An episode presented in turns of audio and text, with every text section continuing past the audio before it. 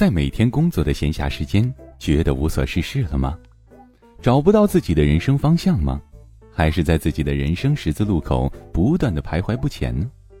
你是否也烦恼过如何找到自己热爱的事业？你的人生有什么可能？你更尊敬哪一种人？你为什么而工作呢？朋友，谨以此文送给在苦难中的你，在装睡的你，怕走弯路的你，送给不完美的你，爱自由的你，追寻生命意义的你。感谢您倾听由古典编写、叶痕播讲、由喜马拉雅出品的《你的生命有什么可能》第八回，来玩一玩真我游戏。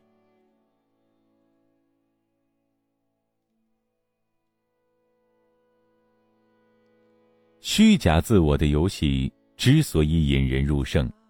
在于这个游戏看上去非常诱人，疗效好，见效快，而且无痛。而社会也从小教育我们玩这个游戏，社会不断的告诉你，考上一所好学校，找到一份好工作，一段美满的婚姻，一座大房子，就等于幸福的人生。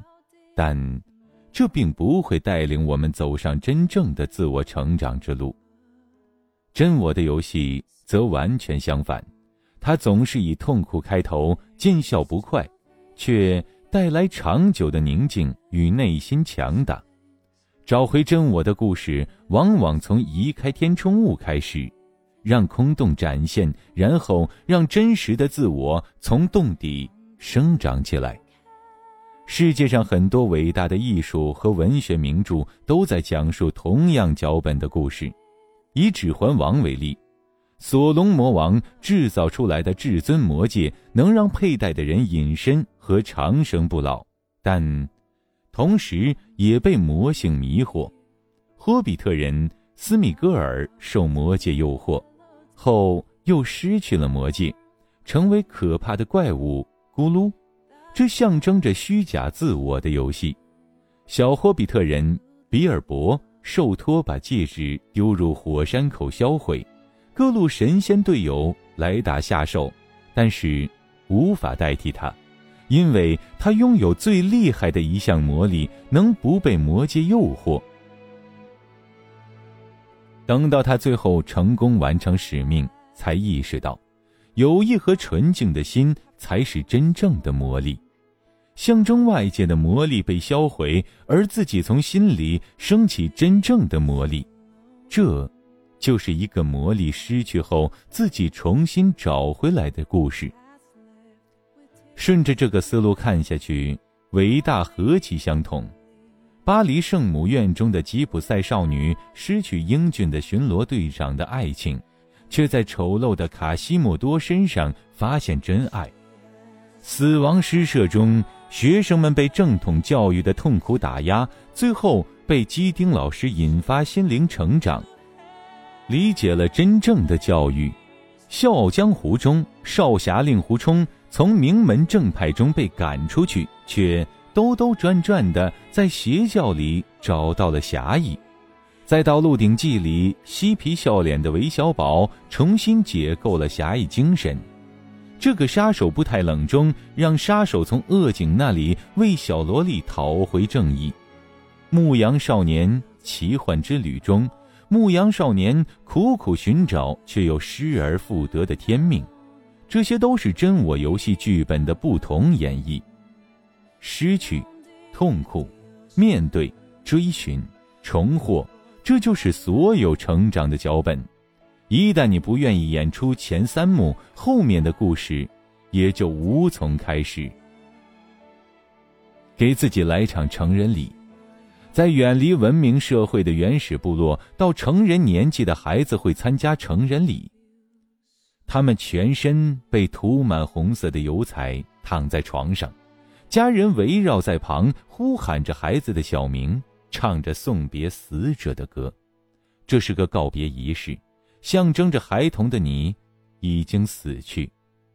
当告别结束，孩子需要独立的完成一项艰巨任务，正如你在很多奇闻异事里听到的：杀死一头野牛，到某座悬崖跳海，甚至像《阿凡达》里那样骑一条龙，或者在你身上的某个地方不用麻药穿一个洞。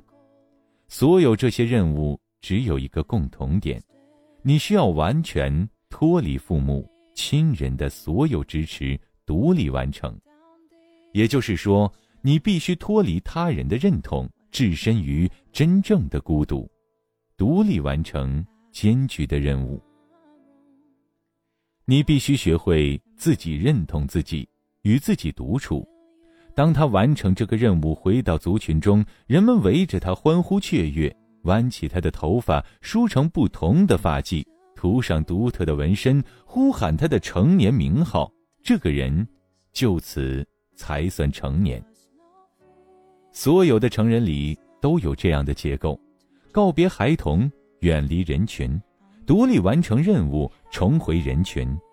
成长就是一个完整的失去。痛苦面对、追寻、重获的成长脚本，可惜，在我们今天的社会里，基本没有真正的成人礼。家长像宝贝一样拽着我们，一直到自己实在拽不动为止。而很多孩子不仅物质上啃老，在精神上也从未断过奶。常有年轻人来对我抱怨，我父母亲总说我不成熟。我说自己想做的事儿，他们总不支持我，为什么自己不干呢？干嘛非要他们支持？这些人会惊恐的看着你，那钱从哪里来？自己打工赚，实在没钱就从生活费里省出来，但是他们还是会担心你的呀，他们肯定不同意，那怎么办？还有人反问老师：“你当年骑单车去北京，你妈同意吗？”我告诉他，我提前半年查好了地图，花了三个月存好了钱，花一个月跟一个老头学会了修车，然后在出发前给我妈打电话。我妈在电话里面大吼说：“不行，太危险了，有车匪路霸。”我说：“妈，我十八岁了，我是来知会你的，不是请求你同意的。”然后挂掉电话，上路了。你看，你经济不独立，精神不独立，失去家人的认同，你连事情都做不了，你还好意思说自己成熟？你父母的判断非常正确，你的确不成熟，你空有独立之心，却从来没有长大到能践行你的思想。所以，如果你希望得到一种真正的精神独立，就需要给自己一个成年礼。有些人的成年礼。来自一项艰巨的任务。新精英的一位实习生琼琼是体育大学的学生，二十岁的她已经是亚洲蝶泳冠军。她告诉我，她曾经游泳横渡琼州海峡的经历。四处没一个人，救生船在你旁边不远不近的待着，他们对你是否能游过去毫不关心，前后左右都是水，只有自己和自己讲话。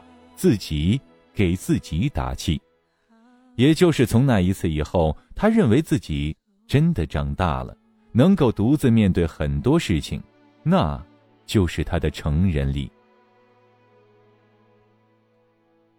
有人则从独自进入一个陌生城市开始。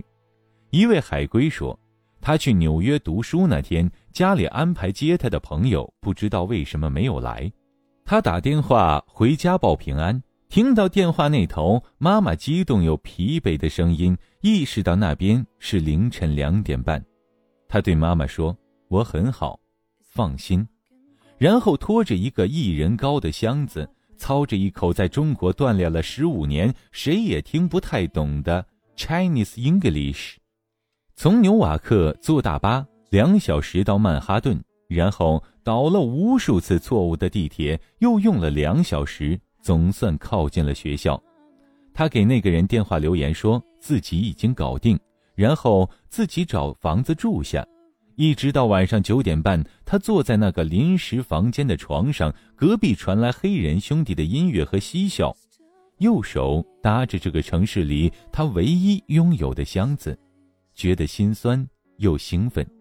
也就是那一刻，他觉得自己长大了。亲爱的听众朋友，您现在正在收听到的是由喜马拉雅出品的《你的生命有什么可能》，本文作者古典播讲叶之痕。还有些人的成年礼在逃离般的独自旅行中开始，在一个职位上和城市里老老实实干了许多年，突然有一天决定离开，独自旅行。有人说，旅行有三种意义：看风景、发现可能，还有找回自己。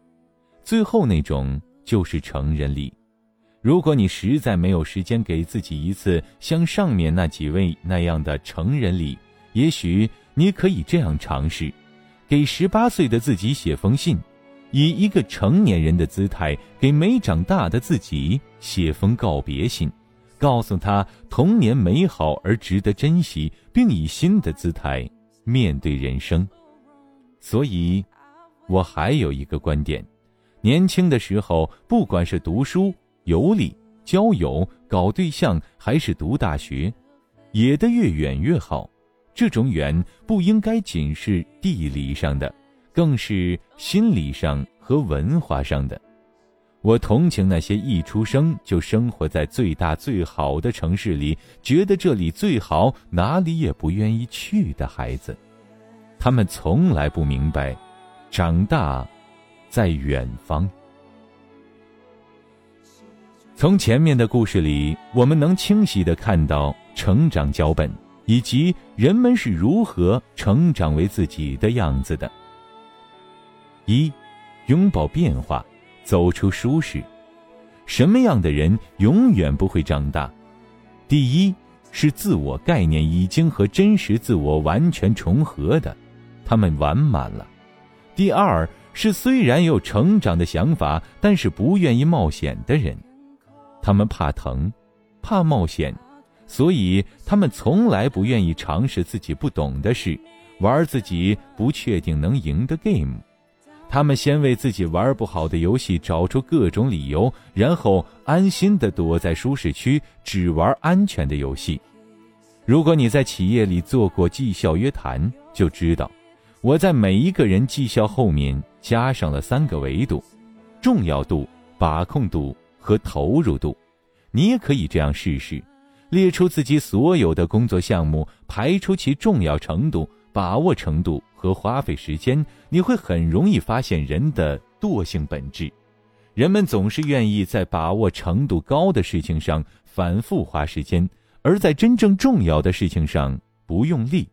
慢慢的，他们自己停止了成长，然后找几个借口把重要的事情敷衍过去。不冒险其实是最大的冒险。要持续舒服的最好方式是让自己不舒服。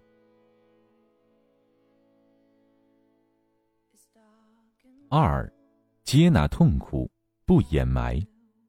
空洞里的填充物离开，你失手、失败、被抛弃、被生活欺骗、被事情淹没。这时候，痛苦、羞愧。后悔，百感交集，像在大广场被扒光了衣服一样尴尬。但成长者并不会着急用别的东西掩盖和填充，他知道，痛苦不来自填充之物，而来自自己对成长的渴望。一旦填埋这些空洞，真实的需求就会被深埋。接纳自己此刻的空洞与无能，是成长为自我最重要的一步。三，穿过痛苦，看到需求。成长者允许痛苦发生，好奇的看到空洞的底部真实自我的袒露。他理解，每个痛苦都源于强烈的成长需要。最好的方法是努力让自己从底部向上生长，把这个洞填满。自我成长者总是能够读出空洞背后的成长希望。他们知道，失落越大，空洞越大，背后的力量也就越强大。一位女士跟我谈起她失败的高考经历，在努力了整整一年之后，却在最后三天时间病倒、高烧、晕晕乎乎的考完试。当这所著名的重点高中的学生都奔往清华、北大之时，他收拾行囊去了一个连省会都不是的小城市的三流大学。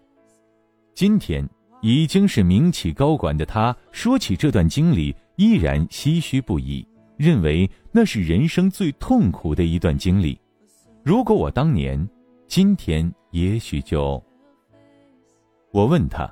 如果我们能够回到高考考砸的那段日子，站在女孩的背后，看看那个在欢呼雀跃的同学旁垂头丧气的剪影，请告诉我，那是怎样的一种努力和坚强，让他竟然能顶住这份失落，一个人拖着箱子去那个陌生的南方小城市上学？又是怎样的一种勇气，让他慢慢的？从不知名的大学毕业，拒绝了父母亲在家找好的工作，执意去省会求职，在稳定下来后，又跳到北京，然后打拼十年，成为今天这位令人尊敬的高管。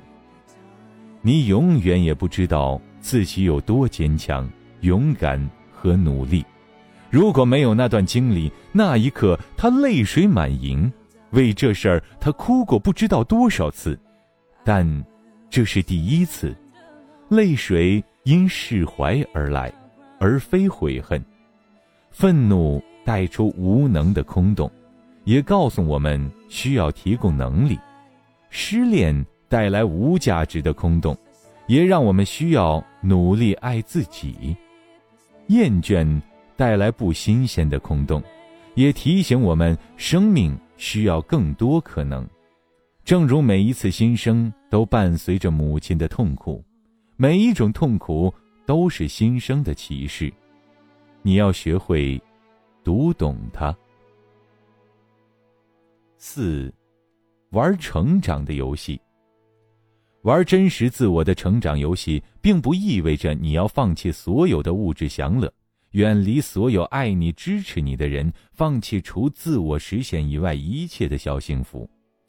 我们依然需要依靠外界的目标、他人的回馈和自己的快乐来标定自己的进步，但这些目标只是路标，而不是终点本身。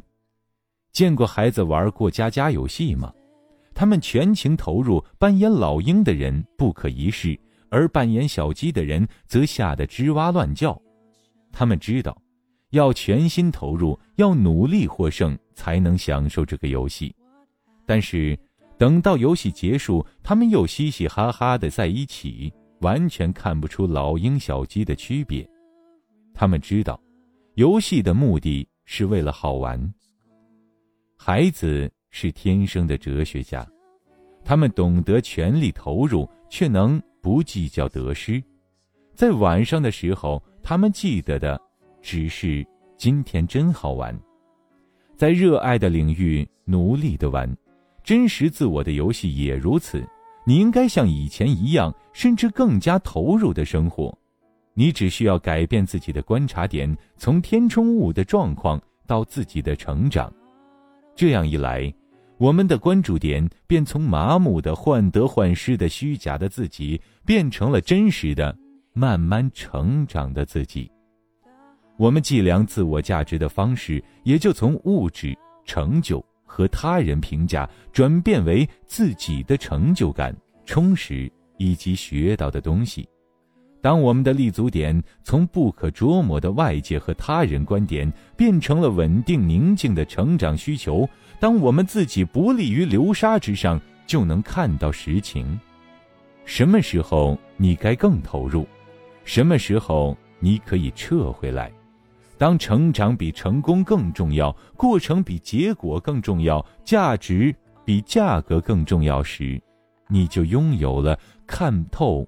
却不看破的心态，这种转变创造出一种更大的格局和智慧。以入世的心态来玩，却以出世的心态来发现价值。这格局孕育着更大的成长速度。成功是成长，失败也成长。成功能让你获得成就，失败能让你获得智慧，智慧又在孕育新的成功。赚钱当然让人快乐，五块钱高兴过一天的方法也不是没有，这让我们更会享受生活。被夸奖获得了尊重，面对批评所表现出来的态度，同样能赢得别人的尊重。房子能带来安全感。而没有自己的房子，充实的生活、稳定的关系，同样能带来踏实安全。能力能够改变世界，能力不大，你可以帮助他人；能力再弱小，先让自己活得幸福，也是对世界的一种改变。这种立足点的转变，也让我们产生洞见，不被生活带跑。当填充物消失，空洞出现。我们不会重新被带入另一场假我的游戏中，而是寻找更有效的成长方式。当钱的增长不再能带来成就感，我们不会忙于给自己设立更大的财务目标，而是懂得去寻找更深的意义。当爱人离开我们，我们不会花时间报复或自怨自哀，而是开始好好爱自己。填补自己的空洞。当和父母的想法相冲，我们既能理解他们在以自己的方式期待我们幸福，又懂得用自己的方式寻找自己的幸福。当我们看到一个洞出现，我们不着急在其他地方挖一个洞填上，而是找到生命的重心，寻求平衡稳定。马斯洛不是也说吗？人生的巅峰体验来自成长的过程中，牵涉到自我与环境的配合，是内在需求与外在需求一致，我想要及我必须之间的协调。唯有如此，你才能自由自在、快快乐乐、全心全意的拥抱自己的志向。你的命运，就是自己的选择。及意愿。当我们说一个人的内心强大，就是指这种永远能站在真实自我之上，对于痛苦强大的洞见和选择，在不确定的结果背后，确定的价值汲取能力。